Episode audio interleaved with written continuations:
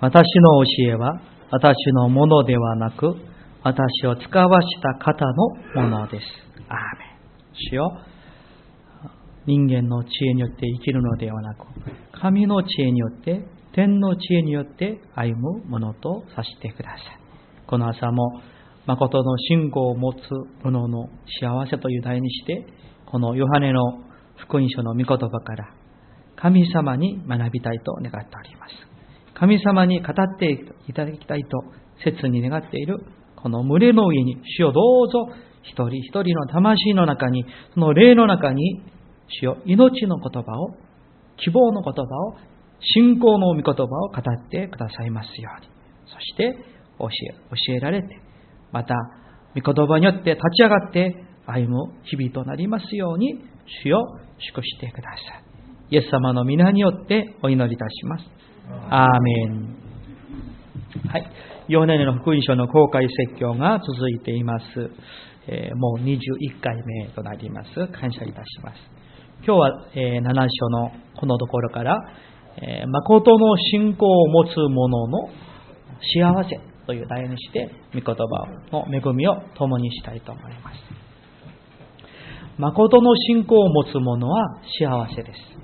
なぜなら、その人は神様の心にかなった人だからです。そして、その人は神の心を知っているからであり、その人は神の知恵を受けているから、その人は幸せなものです。これはですね、クリスチャンであるならば、みんなが、誰もが望む恵みではないでしょうか。私たちクリスチャンが世の人々と異なる点があるならば、それは求めることが、求めるものが異なるということなんですよね。まあ、一概には言えないかもしれませんが、大体世の人々が求めるもの、欲しがるものなんでしょうか。それは、成功とか、お金とか、あるいは健康とか、あるいは幸せ、そういったものなんでしょう。ところが、作り主なる神様を信じている私たちは、それよりはるかに高くて価値あるものを求める。つまりそれは、誠の信仰を求めるもの。それがクリスチャンであるということなんですよね。今日3つで誠の信仰を持つ者の幸せということを共にね、考えていきたいと思います。このように、誠の信仰を持つ者は、なぜ幸せなんでしょうか。その1、それは、天の知恵を持っているからです。イエス様のお話、今日の御言葉の話をしますと、イエス様が宮に登ってですね、そこで大勢の人々に教えられたわけなんですね。ところが、ユダヤ人の中ではイエス様がどこの出身で、どこの誰々さんの息子なのか、ね、分かっている人がいるわけなんですよね。だから、その今日のね、15節を見ると、ユダヤ人たちはイエス様の教えを聞いても驚いたんですね。あんなに素晴らしいことを語るなんてすごいなと、もうびっくりして、あるいは監視して感銘したかもしれない。それで彼らはこういうね、話し合っていました。この人は正規に学んだことがないのに、どうして学問があるのか、どうしてこんなに素晴らしい教えができるんだろうかと。さあ、その時にイエス様が何と答えられたんでしょうか ?16 節一緒に読みたいと思います。16節ご一緒に、せーの。そこでイエスは彼らに答えて言われた。私を使わした方のものです。今日第一ポイントは皆さんここにあります。イエス様でさえご自身が教えるこの教えは自分のものではない。人から来たものではない。あるいは、どこどこのあの学問の素晴らしいラビ、先生に教えられたものではなくて、私を使わした方のものですよということでした。つまり、この知恵は、この教えは人間の知恵、人間の教えではなく、神の知恵、神、天の知恵ですよという話なんですね。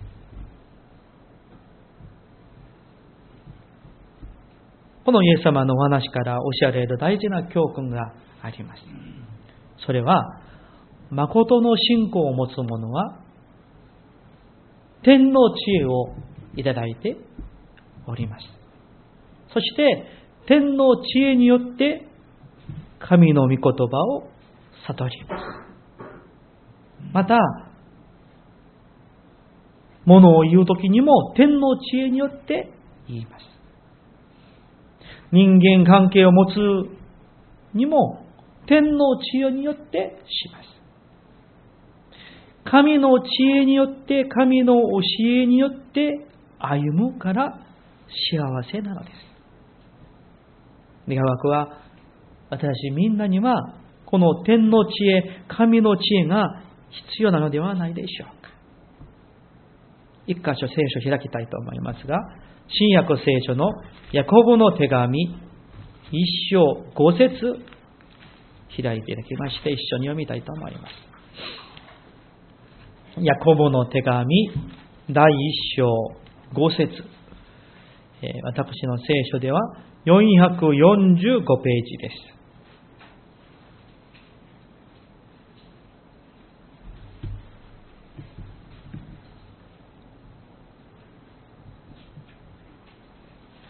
445ページ。コブの手紙一章五節。それではご一緒に。はい。あなた方の中に知恵の欠けた人がいるなら、その人は誰にでも惜しげなく、咎めることなく、お与えになる神に願いなさい。そうすればきっと与えられます。アーメン。皆さん、この通りなんです。本当にですね、若者であれ、少年であれ、婦人であれ、みんな私たちには生きていく中で、本当にいろんなことのために知恵が必要なんじゃないでしょうか。ところが、感謝のことは、あなたの中に、あなた方の中に知恵のかけた人がいるなら、その人は心配することはありませんよ。なんででしょう？誰にでも惜しげなく、咎めることなく、こんなものも知らないのか、神様にね、咎められるんじゃなくて、お与えになる神に願いなさい。そうすれば、きっと必ず与えられますよということであります。皆さん、神様に知恵を求めてください。ところがここで誤解しないでほしいことがあります。だからといって何かを学ぶこと、勉強すること、いい先生にいい本を読んでいい先生に学ぶことは無駄ですよ、いらないんですよ、そういう話ではありません。それこそ傲慢なんですよね。うん、学ぶべきことは学ばなくちゃならないです。勉強すべきことは勉強しなくちゃならないことなんです。ところが、同時に知恵は神様から与えられるものだから、聖書を正しくまた深く知って悟るための知恵を求めましょう。また、神の御心をもっと深く正しく知るための知恵も求めようではありませんか？あるいは何か大事な決定を下さなくちゃならないとき、あるいは何か正しい判断をしなくちゃならないとき、そのための知恵を神様に求めようではありません。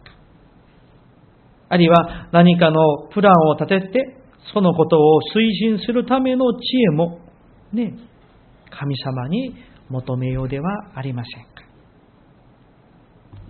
自分のことを、私はですね、自分のことをいくら考えても本当に、え愚かで知恵が本当に欠けているものだなと、もうついついあの思わされるところであります。まずは牧師として、牧会者として、本当に知恵が必要であります。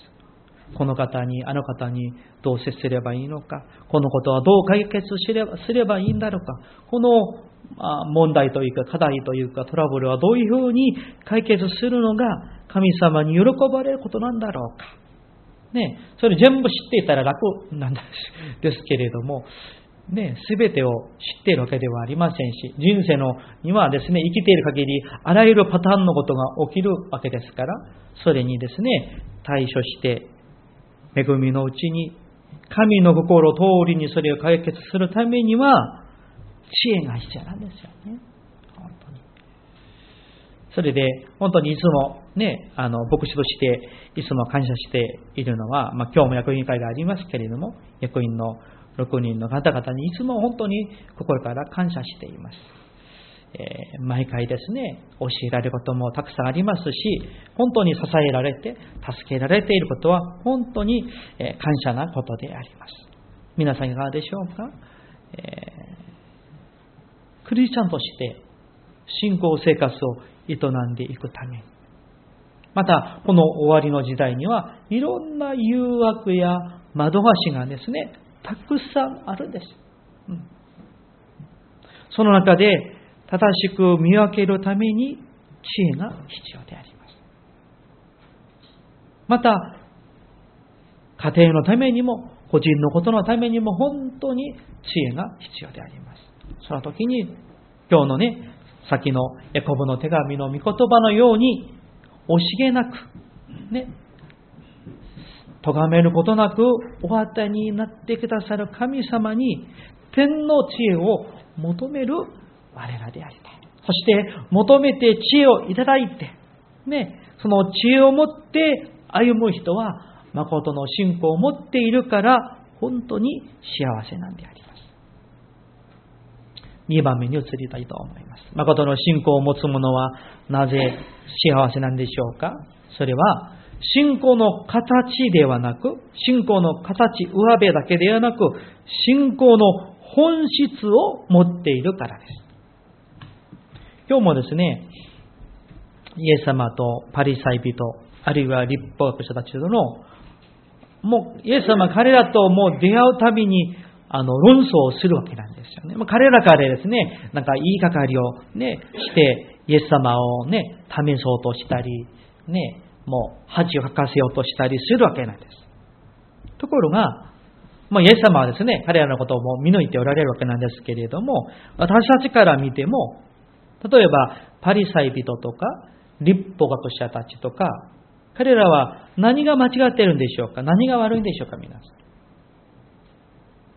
彼らの知識そのものはとても優れたいいものなんですよね。うん、ところが彼らは、例えば安息日と。ね、福音書に特に安息日のことで、ね、イエス様とこう揉めるようなあの論争のことがたくさん出てきますけれども、安息日とかいろんなことに対する立法に対する形式、形はとてもね、大事にして守っていました。ところが、その立法の本質、例えば安息日の本質、信仰の本質を彼らは分かっていないようであります。今日の聖書ではありませんが、他の福音書にこういうあの話がありました。イエス様がですね、安息日に人が穴にあの落ちています。そしたら、その日が安息日ですよ。そしたら、パリサイ人とか、立法者たちはこう言います。安息日に自分の体を使って何かのことをしてはいけないんだから、人やあるいは牛がその穴に落ちていても、それを救ってあげてはいけない。もう助けてくださいと叫んでも、もう仕方がない。自ら、あの、登られて生きられたらいいんだけれども、そうできなくても仕方がないと。ところがその時に、イエス様はね、そのルールを守ることより、命を救うのが大事なのではないかと。だから、イエス様は安息日にですね、多くの病人を癒してくださいました。困っている人々を助けてあげました。なんででしょうか、皆さん。形とか形式とかより命が最も大事であることで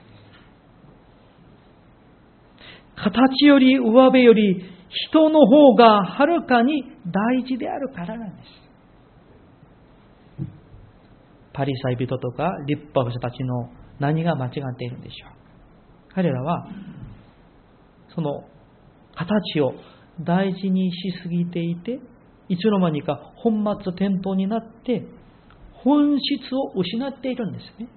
だから、いつの間にか本質はなく、中身はなく、空っぽの形ばっかり守っているわけなんです。彼らの罪は何でしょうか？それはいわゆる自己傲慢なんですね。私たちはこれほど立法を徹底に守っている。でも、あなたたちは守っていないんじゃないかと。それで責めて咎めるわけなんですよね。だからイエス様は彼らにそれは偽善者だと。ね、中は腐っているのに上辺だけはきれいにね、ペンキを塗っていると。形ばっかりの信仰をイエス様は咎められました。皆さん、誠の信仰とは本質をつかんでそして、その本質によって生きることである、形よりは中身が大事である。ルールよりは命が大事である。人が大事であるということであります。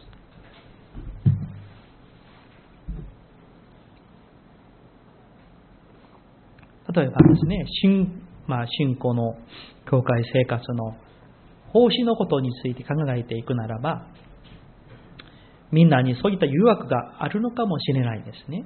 例えば、奉仕をする。そしたら、人に見せたいんですね。そして、人に、わ、すごいねって言われたい。奉仕も見せ見せたくて奉仕をする。私はこれくらいできるよと。あるいは私もあなたぐらいできるよと。ね。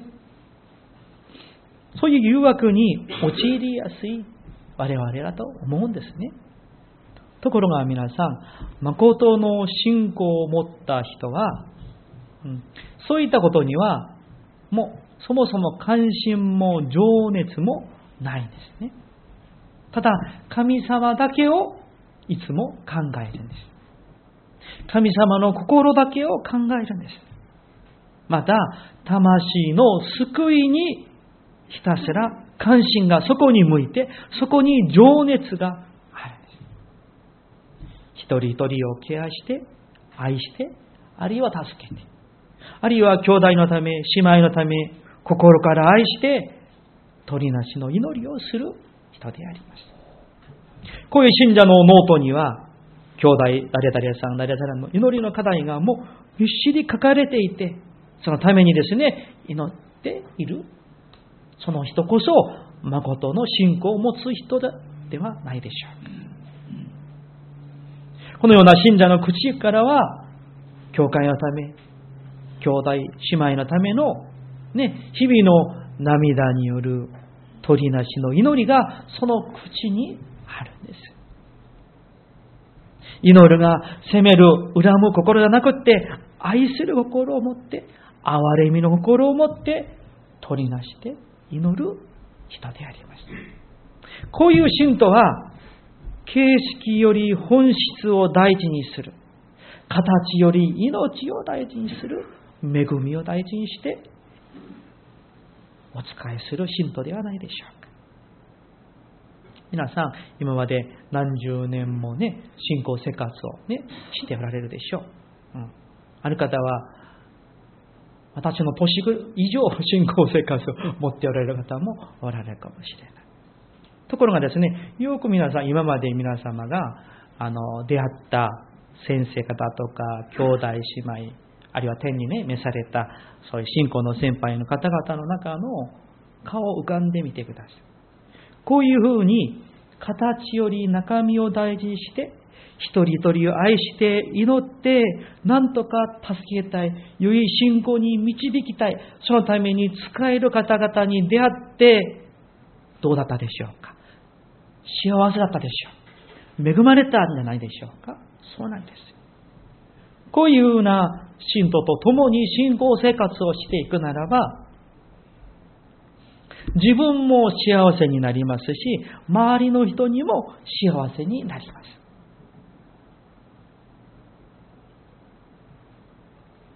このように、兄弟のため、姉妹のため、あるいは求道者のため、あるいは子供のため、あるいは年寄りの方のために、心からお仕えして、ね、水汲むしもべとして使える方、あるいは祈る方には、例えば祈っているうちに自分自身がまず一番恵まれるんですね。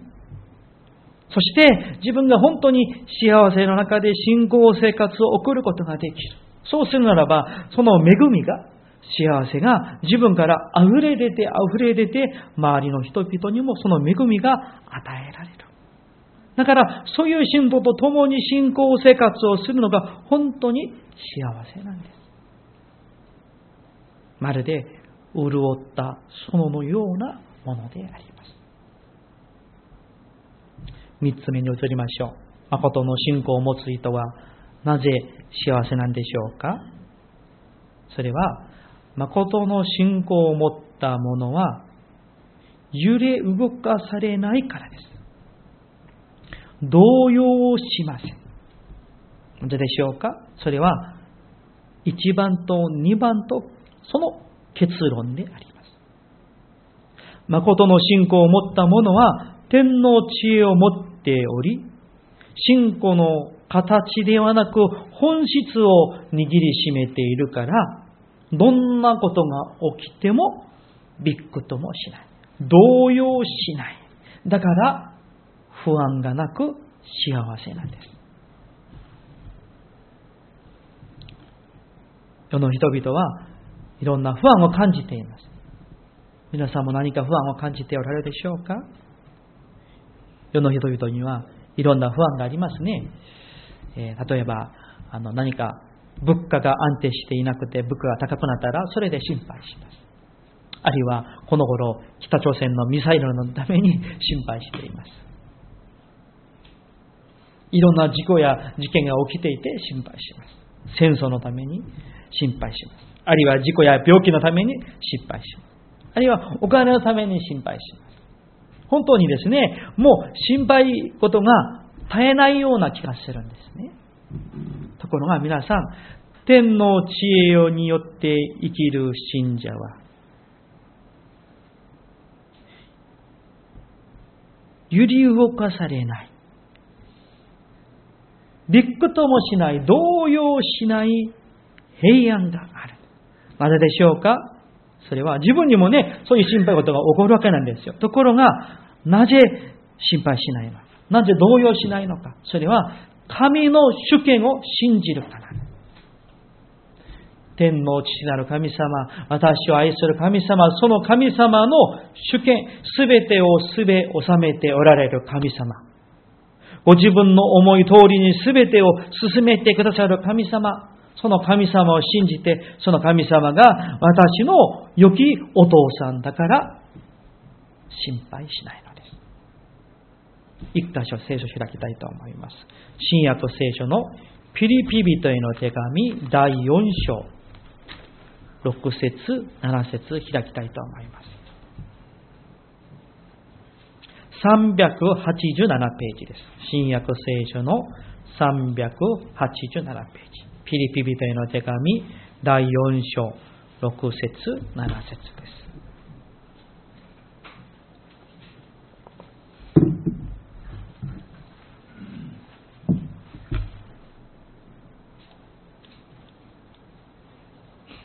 それでご一緒にお読みしましょう。はい。何も思い煩わないで、あらゆる場合に感謝を持って捧げる祈りと願いによって、あなた方の願い事を神に知っていただきなさい。そうすれば、人のすべての考えに勝る神の平安があなた方の心と思いをキリストイエスにあって守ってくれます。アーメン。なんと幸せなことなんでしょうか。神の主権を信じている人は、人のすべての考えに勝る神の平安が、あなた方の心と思いをキリストイエスにあって守ってくれるから、これを信じるから、びくともしないのです。動揺をしないのです。むしろ動揺して不安で不安でどうしようもないその人々をね、励ますことができる。導くことができる。それが誠の信仰の力ではないでしょうか。例えばですよ、例えば、ね、あの、世の人々、神様を知らない人々も何かがあって、ああ、不安でどうしよう、どうしよう。でも、私は神様を信じてるのに、同じくどうしよう、どうしようしたらですね、何も変わらない。皆さん、すべての持ち主である神様がくださるならば、受ければいいんです。神様がくださればあります。でも、神様がくださらなかったらないです。健康をくださるんですか？そしたら感謝しましょう。健康でないでしょうか？それも神の御心であるならば、それも感謝しましょう。成功できていますか？それは神様の助けで、神様の試験です。でも失敗しても神様の思いであれば、神の御心であれば、それも感謝すべきではないでしょうか。神様の主権を認めて信じているから、心配しないのです。皆さん、大体私たちはどんな時に心配するんでしょうか？皆さん、皆さんどんな時に心配しますか？大体、自分が思った通りに事柄がそうならない時に心配しますね。思った通りに大学に合格できなかった。就職ができなかった。思っ思い通りにいいあの男性に、いい女性に出会って結婚できなかった。思った通りに、ね、年取って幸せに暮らしていない。思った通りに何かがうまくいかない時に、我々は大体心配するんですね。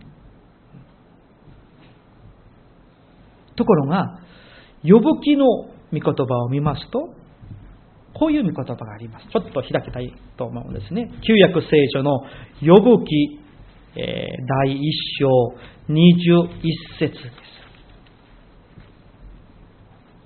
850ページです。旧約聖書の850ページ。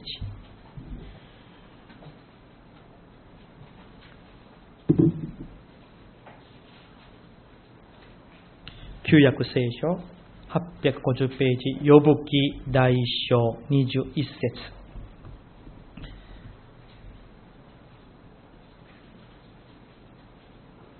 それではご一緒にお読みしましょうか。せーの。そして言った。私は裸で母の体から出てきた。また裸で私は賢に帰ろう。主は与え、主は取られる。主の皆は褒むべきかな。アーメン。私は裸で母の体から出てきた。また裸で私は賢に帰ろう。そして、呼ぶが悟ったことは何でしょうか？主は与え、主は取られる。主の皆は褒むべきかなと歌っているんですね。皆さん、これこそ神の主権を認めて信じている人の口から出てくる告白、信仰なんですよね。主は与え、主は取られる。だから、びっくともしないんです。これを悟ることこそ神の知恵なんですよね。最後に一つのお明かしをしてメッセージを終わりたいと思いますけれども、先ほども近藤姉妹に祈っていただきましたけれども、先週の月曜日から木曜日までですね、ソウルのソコンという教会のあの牧師先生一人と、長老さん6人、もう全員ですね、その教会の長老さん、役員のような方々、あの、大阪と神戸に本訪ねてくださいました。感謝のことは、私からあの、ご支援をお願いしたわけではないんですけれども、まあ、そのパク先生、私が、あの、プサンの水曜の教会に、2004年から2008年奉仕しているうちに、その先生は、あの、1年半ぐらい、あの、水曜の教会の同じ時期にですね、あの、副牧師として、あの、奉仕をしていたわけですけれども、本当に10年ぶりに連絡が、あの、つな、あの、偶然ですね、つながって、そして、また幸いにですね、その教会も、え今までは世界選挙にあんまり、えその先生は関心を持っていただければ、まだ時が満ちていなくてですね、海外選挙に手を出すことがなかなか難しかったですけれども、今年から本格的に、ま海外選挙をしましょうということで、えー、まずは、あの大阪のですね、西成区でホームレスの働きをしていらっしゃるヤンという先生がおられるんですね。まあ、向こうでですね、えー、火曜日に私も行かせていただきましたけれども、18年、毎週の火曜日、えー、その区のなんかあのビルの2階の一室を借りてですね、えー、ホームレスの方々が150人ぐらい集まってですね、あの賛美して、礼拝して、そしてまた、あの、フードバンクありますよね。コストコとかね、そういうところからパンとかもらって、あるいは韓国から、あの、お米とかいろんな献金を捧げられるので、おにぎりもですね、たくさん作って、そういう方々にコップラーメンとかですね、こう差し上げる働きを、そしてその中で何度か福音をですね、毎週語って、その働きをしているヤン先生が、そのパク先生の教会から20年前、あの、そこの福牧師でやって、あの、日本で働いておられて、そしてその先生を、まあ、正式に派遣選挙しにしましょう。で月々、まあ、生活費を献金を捧げましょうと、これ、今年、あの、決めてですね、また、それに加えて、あの、我が家のこともですね、あの、今年からご支援をいただくことに、もう決めていただいたんですね。本当に不思議なことなんで、私からは一言も言ったことはないんです。向こうから連絡が来て、これは本当に神様の恵みでありますが、明かしたいのそれじゃなくて、その来られた役員さんの中で、あの、一人、まあ、その中で若い、あの、51歳か2歳ぐらいの長老さんが、あの、おられました。キムさんですけれども、24年間、あの、韓国の大手の製粉会社でね、小麦粉作る会社で、あの、仕事をして、ちょっと早めに退職をなさった。ところが、そこには理由があったわけなんですね。それは、彼の心の中には、夢があった。それは金持ちになる夢じゃないです。それは、自分が今まで、えー、積んできた、まあ、経歴とか経験、あるいは人間関係、あるいはいろんなビジネスのノウハウとか、それを用いて、残りの人生を50年、まあ、1歳としたら、ね、70歳まで、ね、70歳まで働けるんだったら、大体20年間、この残りの自分の人生を神のためにお捧げしたいと。それで、まずは、ね、事業を立ち上げました。それでこれから主が満たしてくださって成功させてくださるならば、ね、もう、教会堂の建築のために全てを捧げたい。それから、海外選挙のためにもできるならば、ね、献金を捧げていろんな形で、ね、サポートしたい。また、まあ、韓国にもまだまだですね、高齢者のその貧しい人々がたくさんいるんです。ね。えそういう、いわゆる、まあ、救済と言いましょうか。その働きも、そのためにもしたい。うん。そしてもちろんね、いい食品を作ってですね、消費者に提供することはもちろんでしょう。それで、え2年前か3年前に、え韓国になぜか、たくあんの食品会社をね、始めました。ね、まあ、そこから始めていくんですよ。ところがね、不思議にそれがいい噂が広まってですね、よく売れているらしいんですよ。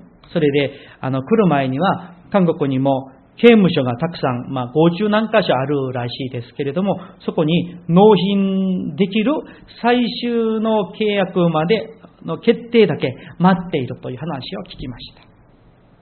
それで彼の、あのね、いろいろお茶しながら証を聞いたところは、えー、まあ、正直に最初は不安を感じてね、事業を立てたわけね、韓国にもたくあんの会社がたくさんあるわけですからね。そんな中でね、神様不思議に、神のために自分の人生も全てをも捧げたいという思いで始めたら、神様がその、まあ、反応と言いましょうか、取引先も主が結べてくださって、つけてくださって、徐々に徐々に、あのね、それがあの広がっている。新聞にもね、記事になって、ね、そうなってたと。私は思いました。今はもうすごいあの大手会社にはなっていないかもしれませんが、本当に立派だなと、素晴らしいなと思いました。ね、自分の今までの経験、貯めたお金、そういったものを神のために全てをお捧げしたい。そのそのために自分の人生を捧げたいという夢を持ってね、事業を立ち上げた彼の信仰。ね、そのパク先生もその方のことをですね、とっても褒めてあのおられましたけれども、その神のための、まあ、純粋でですね、そのパッションと言いましょうか、情熱、信仰は本当に誠の信仰ではないのかなと私は感動を受けました。メッセージを終わりたいと思います。皆さん、誠の信仰を持った者は、信仰の本質を握りしめて、神の心にかなった道を歩むから、その人生が幸せなんです。飛んでいるから、たくさん持っているから、成功したから幸せなのではなく、神様のゆえに幸せなのです。我々みんながですね、このような誠の信仰を持つクリスチャンでありますようにお祈り申し上げます。お祈りしましょう。